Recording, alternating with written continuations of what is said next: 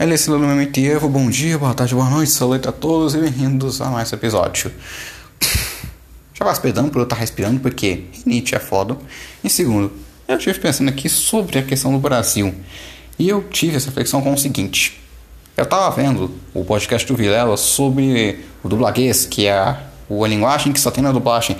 E de uma que é interessante, que é essa bastardo, que ninguém fala no Brasil sobre isso. Aí eu fui pensar que é interessante, por que, que ninguém fala bastardo? Nos Estados Unidos falam muito isso.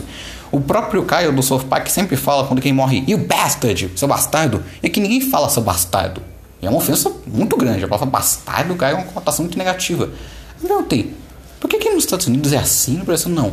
Eu fui e lembrei das Estados Unidos. Muita segregação, muito lugar separado, cada um seu lado, e você tinha uma cultura familiar muito grande, tipo, você não podia estar falando do seu relacionamento, que seria errado, enquanto que no Brasil não era assim. No Brasil, traição era a coisa mais comum que se tinha, muito, muito comum. Tanto que até os padres eram assim. Teve um padre no Brasil, na época do Brasil Colônia, que tinha 103 filhos. Por aí, 113, 103, por aí. É desse número aí. Pra você ver, e eu não sei se também vocês sabem, no livro do Casagrande Senzala, do Gilberto Freire, tem uma parte muito engraçada, onde ele fala que no Nordeste povoado, sabem como? Basicamente, vinha um coronel ou um dono de casa grande, um senhor, aí ele pegava um monte de criança na rua e trazia com os filhos, porque eram realmente os filhos dele, porque ele tinha tanta mulher, tanta traição, que qualquer pessoa que fosse, que achasse que os filhos dele, ele pegava, porque por onde devia ser. Tá aí que surgiu a demografia do Nordeste. É para vocês verem. E realmente, você tem muitas dessas coisas que, tipo, ah não, traição é muito comum no Brasil. Tanto que tem um sociólogo americano que estuda muito antropologia e sexologia no Brasil. E ele fala que na família brasileira você tem sempre o pai dominante, a mulher submissa, o viado. Sim, ele usa o termo viado, o corno ou seja, umas partes da família brasileira é sempre ter um cara que é traído. Traição sempre foi muito comum no Brasil. Muito mesmo. Pra que até os padres acima de traição, até porque os padres, como o próprio Jorge Feijão dizia, não eram nunca bem vistos no Brasil, desde a época do Império, colônia e por aí vai. Nunca eram bem vistos, nem um pouco. Eram igual os pastores evangélicos hoje em dia. Então você vê, e você tem uma coisa interessante. Os ingleses antigamente falavam uma coisa sobre o Brasil, que o Brasil era o lugar onde ninguém conhecia os seus avós. Mas pergunta, por que? Um lugar muito rural, muito familiar? E é o seguinte, porque o brasileiro não entende suas raízes. Ele não sabe o que, que ele é de fato. Um exemplo. Meu sobrenome tem duas origens. Uma celta e a outra nórdica. Por incrível que pareça. Nórdica, que depois virou um nome alemão. E esse nome alemão que os xamânicos invadiram a Península Ibérica, aí foram, fundaram a cidade lá, e a cidade mudou de nome e virou uma cidade com o nome xamânico portuguesado. Só que se você for ver o meu rosto, eu não pareço nem a pau um europeu, cara. Eu não pareço. Se for, eu pareço talvez aqueles italianos do sul, ou talvez um turco, mas sempre dizem que eu pareço um cara do Oriente Médio, principalmente sírio. Já me falaram muito que eu pareço um sírio. E aí você vai ver que não tem nada a ver. Os meus sobrenomes não batem com minha aparência nem um pouco. Agora, se você for pegar o Francis Fukuyama, que é um sociólogo muito bom, diga de passagem, que é um nipo-americano. Você vê pelo nome Fukuyama, ah, ele é japonês, isso, olha, é, é um japonês, é um, é um cara nipônico. De fato, não tem como você negar isso. Agora, se é um cara com o nome Sheng, é um chinês, obviamente. Agora, se você for pegar o nome, tipo, Li, também é um chinês, pô, U também é chinês, aí você vê, você, você entende, pô, é um chinês do Dilson Gonzalez, você vê, ah, esse cara é da Espanha ou é de algum lugar da América Latina, você sabe. Agora no Brasil não tem isso. Você não tem esse reconhecimento. Ninguém se conhece, porque aqui é tudo misturado. É um crisol de raças que não tem nenhuma coerência com nada. Você vê aqui o próprio candomblé, a Umbanda, que tipo, ele tem uma mistura de catolicismo com espiritismo, com rito africano, que não tem sentido com o xamanismo, é muito esquisito. Principalmente na Umbanda, porque o candomblé pelo menos tem uma essência africana ainda, enquanto que a Umbanda mistura espiritismo, o xamanismo, magia, catolicismo, é uma bagunça, é um sincretismo doentio, diga-se de passagem. Tanto que até um dia eu fiz falar sobre a Umbanda e porque é uma religião ruim ou falsa. Mas, pois bem, você tem isso, é você vê. Por que, que bastardo então é um termo que não sabe Brasil? Porque todos são bastardos a gente não sabe a nossa raiz, a gente não tem essa cultura. Tanto que eu vou dizer, define brasileiro. O que, que define alguém ser brasileiro? Nascer no Brasil? Hum, então tá, então um cara que foi criado. Um cara que nasceu aqui no Brasil foi criado no Japão é o quê? Um japonês ou um brasileiro? Por exemplo, o criador de No Life, que ele mora. que ele nasceu numa cidade perto aqui de minha, porque eu sou mineiro também, e ele criou No Life no Japão. Ele não sabe nada de português, mas o nome dele é Thiago. É Thiago Sakamoto Fujiwara? Acho que esse é o nome dele. Eu não sei. Mas ele é brasileiro, só que ninguém fala isso. Geral fala, ele é japonês. Você olha pra ele e você fala, é um japonês padrão. Não tem cara de brasileiro, tem cara de japonês padrão. Tipo, você não reconhecer como brasileiro, só se eu faço o nome dele, Thiago, que é não, mas os últimos dois nomes, Sakamoto, Fujiwara, nome muito japonês mesmo, muito niponizado. Aí você vai ver, não tem gente com nome, por exemplo, aqui, Jasmine, você fala, ué, um nome peça? Aí você pega também, sei lá, Euclides, Aquiles, nomes gregos, Mustafa, nome turco, que é bem comum. Você pensa, por que você precisa ter um nome turco? Não tem sentido isso. Porque aqui no Brasil, literalmente, essas nossas origens não existem. Então você tem que criar uma origem e estética própria. É muito estranho isso.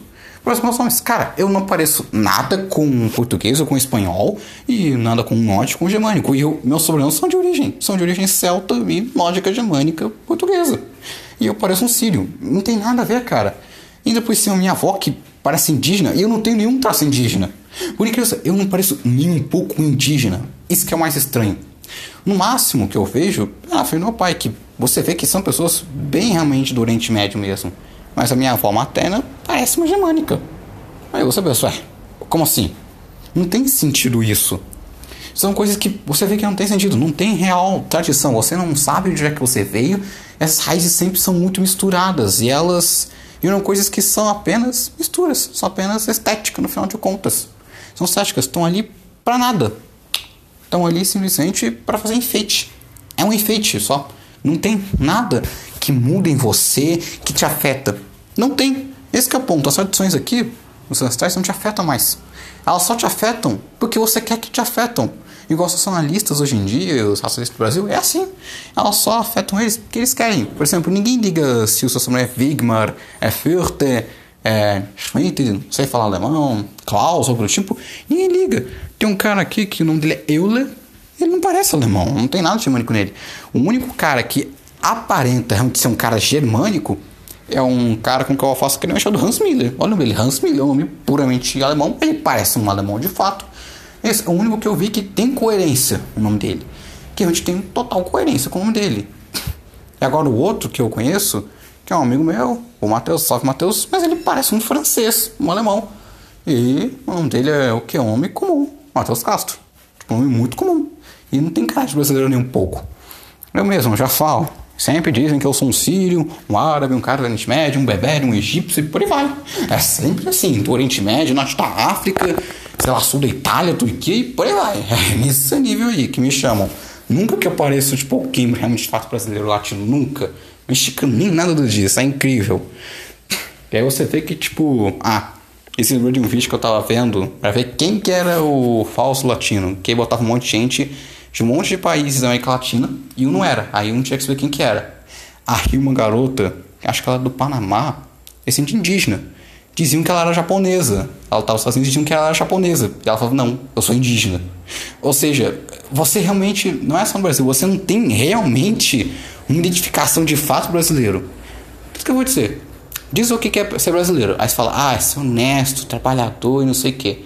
Ah, então um japonês é um brasileiro. Porque as tudo do Japão é você ser trabalhador. Não é à toa que eles trabalham o tempo todo e se matam pelo processo de trabalho e são muito honestos e disciplinados. Logo, os japoneses são brasileiros. É ser hospitaleiro. Pois é, sabia que Encanto no Japão é um lugar muito famoso por sua hospitalidade?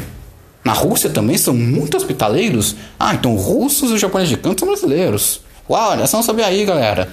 Não é à toa que o Dom João VI quase se casou com uma princesa da Rússia. Caramba, agora tudo faz sentido, hein? O Dimitri, população do Brasil, galera, o meme, por causa disso, porque os brasileiros são russos. Olha só! E vice-versa. Mas uma coisa pode ser isso. Não tem sentido. Você não tem real definição de brasileiro. É só estética. É um é tipo nominalismo do Guilherme de Ocã, ou é só um nome.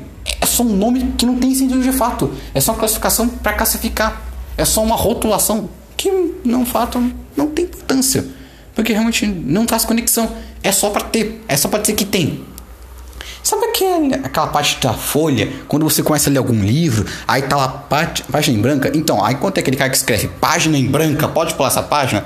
Tem sim livros? É tipo isso, você não precisava escrever? Não. Mas você escreveu porque sim, por luz. É literalmente luz, cara. É só ficar, dá pra fazer, fazer isso. Tá nisso, é isso que acontece. O brasileiro é tão misturado que ele não tem uma tradução de fato. Ele não tem nada e não tem como você dizer que, ah não, que ah, é o Ronson Você não conhece eles. Tipo, a maioria não conhece nem o bisavô ou bisavó. Não tem sentido isso, cara. Tipo, o quê? Meu. Deixa eu ver aqui, meu. Meu pai fala que o bisavô dele era, tipo, por exemplo, um turco mesmo. Eu nunca conheci. Mas se bem que também é meio difícil, porque meus, antepa, meus parentes eles vivem até tipo 100 anos. O meu avô materno tá o quê? 90 anos e o cara tá mais saudável do que o meu avô que morreu com 70 anos, diga-se de passagem. É incrível. Eu não sei, se bem que, para pensar, meu avô ele viveu na. Caramba, ele viveu praticamente nas guerras napoleônicas. Caramba, meus parentes vivem muito. Puta que pariu. Ok, mas tirando essa reflexão que eu tive agora de que a maioria parentes são centenários e eu descobri isso agora, mas faltando é isso. No Brasil você tem essa bastante idade e isso não é um problema, isso é algo naturalizado. É isso que eu acho incrível. Porque se você quiser criar algo pro Brasil, você não vai ter jeito, porque o Brasil não tem cultura também. Quer um exemplo? Ah, mas a cultura do Brasil é feijoada. A feijoada foi criada por franceses e o conceito de feijoada, que é da comida de resto para escravo, já tinha na Roma Antiga. Tá. Uh, carnaval. Carnaval nasceu dos festivais egípcios e gregos e foi e foi consagrado com a Saturnália na Roma Antiga. Não, não é algo brasileiro. o samba, samba de origem africana, África. Estamos falando do Brasil. Axé, origem africana. Ah, o Bossa Nova, jazz, jazz americano, cultura africana, África. Tá vendo? Não tem sentido nada. Tudo é sempre vindo de outro país. Você pega coisa de outro país e piora aquilo. Um exemplo, o budismo, o budismo aqui é algo muito tipo voltado para japonês. É estranho porque eles falam não, tem que ir pro Japão, não sei que, você não pode ter algo aqui no Brasil, você tem que ser ir pro Japão.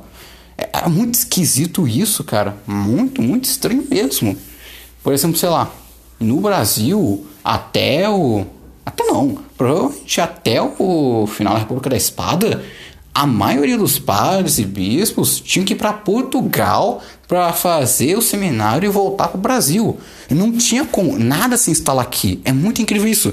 Não tem nada focado aqui. Tipo, nada. Absolutamente nada. Se tem algo muito de zona rural, fica muito em São Paulo, tipo, capital.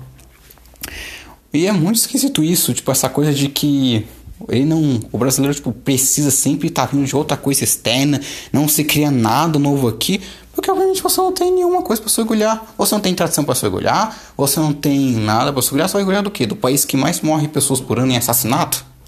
É, onde tem estados que são dominados por tráfico? Uau, que incrível! Minha cidade aqui tem barro que estufou, cara, tu morre com um tiro na cabeça. Eu moro no interior do interior de Minas Gerais, cara, que é um estado pacífico. É incrível! Não tem isso, cara. Não tem isso de, ah não, é um país pouco. Não é, cara, é terceiro mundo, cara. Cara, Angola, Marrocos são mais seguros do que isso. Cara, a Síria é mais segura que o Brasil. Morre menos gente da Síria do que no Brasil normalmente, cara. Um guerra civil é mais seguro que o nosso. Olha isso, cara. Não tem o que dizer. Realmente, não tem o que dizer. É incrível isso. Ah, outra coisa é que no Nordeste, metade das cidades não tem saneamento básico. Não, metade dos municípios do Brasil não tem saneamento básico, na realidade. A maioria dos municípios do Nordeste e do Norte não tem saneamento básico.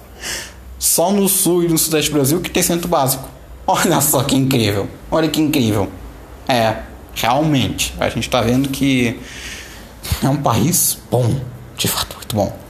E você vê, o que é tipo essa brasileira? Ah, é você comer coxinha, sei que, ah, você comer uma comida.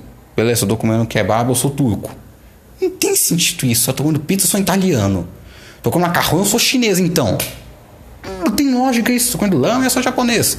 Sabe? É tudo algo contingente. São coisas muito contingentes que são brasileiros. Não é realmente algo que você fala, não, isso é um, um brasileiro. Por exemplo, você falar Fukuyama, você pensa, japonês. Sheng, chinês. Só ela falar isso. Você vê e fala, não, isso aí é chinês, tudo. Você pega uma imagem do Confúcio, você fala, não, isso aí envolve China, não sei o quê. Ou um Dragon Ball fala, não, isso aí é chinês, obviamente, tudo. Você gosta K-pop, não, Coreia do Sul. É uma bosta, mas é Coreia do Sul. Ah, sei lá, Se você fala Coreia do Norte, você já tem uma coisa que é da Coreia do Norte, não tem outro lugar do mundo que você pensa. E você só consegue pensar Coreia do Norte.